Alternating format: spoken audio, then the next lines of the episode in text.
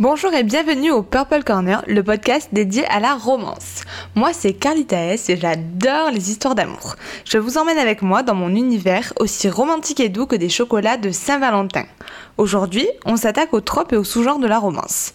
On se retrouve après le jingle et n'oubliez pas, ici, tout finit toujours bien.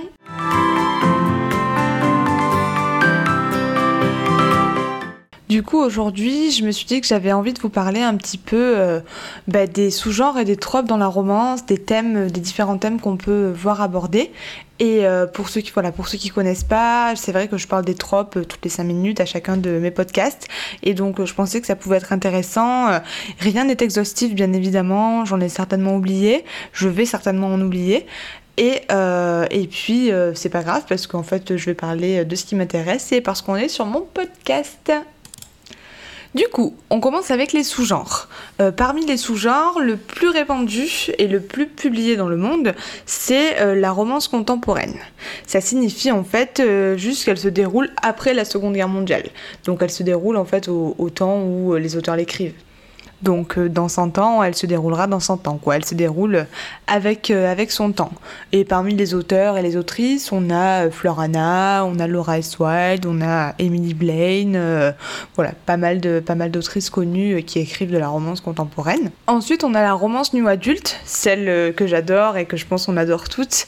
les héros, ce sont des jeunes adultes, ils sont soit à la fac, soit ils viennent juste en fait d'entrer dans la vie active et forcément ils traversent des problématiques auxquels euh, on peut tous et toutes euh, s'identifier. Et là, euh, bah, je pense à Morgane Moncombe par exemple, ou à C.S. Quill, qui, qui crée des héros et des histoires de ce type-là. Après, on a le sous-genre de la romance historique. Donc là, ça veut dire que bah, en fait, l'histoire se déroule avant la Seconde Guerre mondiale sachant euh, qu'il y a plusieurs catégories, il y a les guerres, il y a le Moyen Âge, la royauté, tout ça. Donc euh, là, bah, euh, le premier exemple qui me vient, ça va être les chroniques de Bridgerton. Donc ouais, je pense que c'est assez parlant comme exemple de romance historique. Ensuite, on a la romance paranormale. Euh, c'est la romance qui était la plus populaire quand j'étais ado et euh, c'est celle qui m'a pas fait retrouver goût à la lecture parce que finalement je l'ai jamais perdue, mais euh, que j'ai énormément, énormément, énormément lu quand j'étais ado. c'est une histoire d'amour en fait entre un humain et une créature, une créature pardon surnaturelle.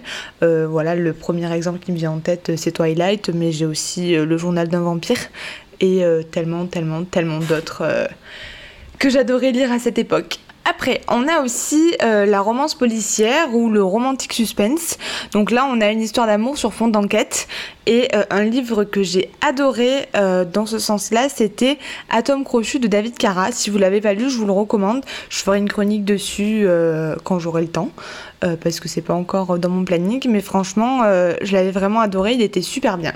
Et enfin, euh, on a aussi la romance érotique avec euh, forcément du contenu sexuel explicite et récurrent euh, qui ponctue, lui, l'évolution de la relation. Et je pense à LG Chen, je pense à 50 nuances degrés, à Driven, voilà, et ce qui a, ce qui a fait, qui a connu un essor en fait pendant ces dernières années, mais qui commence à s'atténuer maintenant. je pense que les, les, gens ont plus tendance à préférer les slow romances et, et moins ce type de contenu. Et après, en réalité, il euh, y a des milliers de sous-genres euh, qui peuvent s'entremêler. Euh, je pense aux bikers, je pense aux romans sportives ou encore aux mafias. Et de mon côté, même si c'est vrai que je peux lire de tout, j'ai quand même un faible pour la new romance et la romance contemporaine, sachant, voilà, comme je vous ai dit, qu'on peut quand même mixer les sous-genres. Et euh, il faut pas oublier aussi les rom-coms qui sont en général de Noël, mais pas que. Euh, par exemple, Le Mas de l'amour que j'ai écrit pour le concours Fixia, c'est une rom-com mais pas de Noël. Et euh, les chick euh, à la Bridget Jones, dans lesquels ben voilà, il y a beaucoup d'humour et beaucoup d'autodérision. Et ça, c'est un genre qui me, qui me plaît vraiment beaucoup. Enfin, on a aussi les feel good et certains romans qui sont classés en littérature générale, qui comportent parfois, voire souvent, des histoires d'amour, mais tout est une question de marché et de comment euh, les éditeurs euh, les marketent en fait. Hein. Et on en arrive au trope. J'espère que je vous ai pas perdu. Euh, malheureusement, j'aimerais être aussi euh, énergique et dynamique que Lucie Castel, que j'adore, ou que Jupiter Payton. Mais euh, j'ai encore des progrès à faire et c'est pas grave, hein, parce qu'on apprend en continuant et c'est en forgeant qu'on devient forgeron. Du coup, un de mes tropes préférés, c'est la slow romance. Et là, bah, je pense à mon livre à cœurs ouverts, je pense à l'antilune de miel, je pense aussi au tome 1 de Campus Drivers par exemple. Et en fait, euh, c'est quand l'histoire d'amour, euh, elle naît lentement, euh, petit à petit. On a aussi le Friends to Lovers, donc d'amis à amants. je pense à Viens on s'aime de Morgane Moncomble. Et donc, bah, comme son nom l'indique, en fait, ce sont deux amis qui finissent par tomber amoureux. Après, on a le très classique qui plaît beaucoup aujourd'hui, c'est le Enemies to Lovers. Euh, là, il y en a plein. Hein. Je pense à l'Antoline de Miel, encore une fois. Euh, je pense à L'As de cœur de Morgane Moncomble. Et euh, c'est quand deux personnages peuvent pas se voir et finissent quand même par tomber dans les bras l'un de l'autre. En général, ce trope, il est couplé à de la proximité forcée. Encore une fois, et toujours l'Antilune de Miel qui, je pense, réunit une grande partie des tropes et, euh, et qui permet justement d'accorder plus de piquant euh, aux enemies to lovers. Ensuite, on a le trope des âmes sœurs, euh, des personnes qui sont carrément faites l'un pour l'autre, l'une pour l'autre.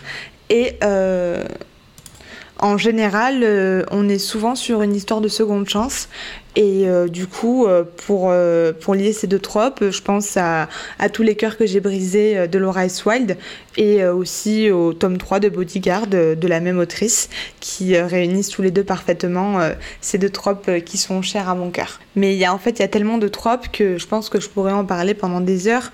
On va avoir le fake dating quand les personnes font semblant de sortir ensemble et finalement finissent par sortir vraiment ensemble. On a la romance au travail aussi quand on tombe amoureux euh, sur son lieu de travail. On a les amours interdits, alors là ça va être souvent euh, lié au, euh, au trope du best friend's brother, puisque voilà, le meilleur ami du frère est inaccessible, comme dans The Kissing Booth ou dans, bah, dans le tome 4 de Bodyguards aussi. Et ça peut également être le trope du step brother ou step sister, en fait, demi-frère et demi-sœur. Ça se fait, ça se fait aussi beaucoup pour les amours interdits. Et euh, également quelque chose à laquelle j'avais pas pensé, c'est euh, les gros écarts d'âge et la relation euh, professeur et élève. Alors forcément dans la limite du raisonnable, hein, on n'est pas sur un prof de 45 ans avec une élève de 14 ans, bien évidemment. Mais voilà, ça peut être à la fac ou, ou quelqu'un qui a redoublé au lycée, qui est majeur et un, un jeune prof plutôt très très jeune. C'est quelque chose qui se fait beaucoup et qui plaît beaucoup. Après, on a euh, le triangle amoureux. Alors ça, euh, ça a été matérialisé euh, dans Vampire Diaries ou dans Twilight. On a le trope du riche en secret quand en fait le héros ou l'héroïne ment sur son passé et sur, sur sa richesse. Ça arrive souvent dans les rom-coms de Noël. On voit un prince ou une princesse qui se fait passer pour quelqu'un de lambda et ça donne souvent lieu à des situations comiques.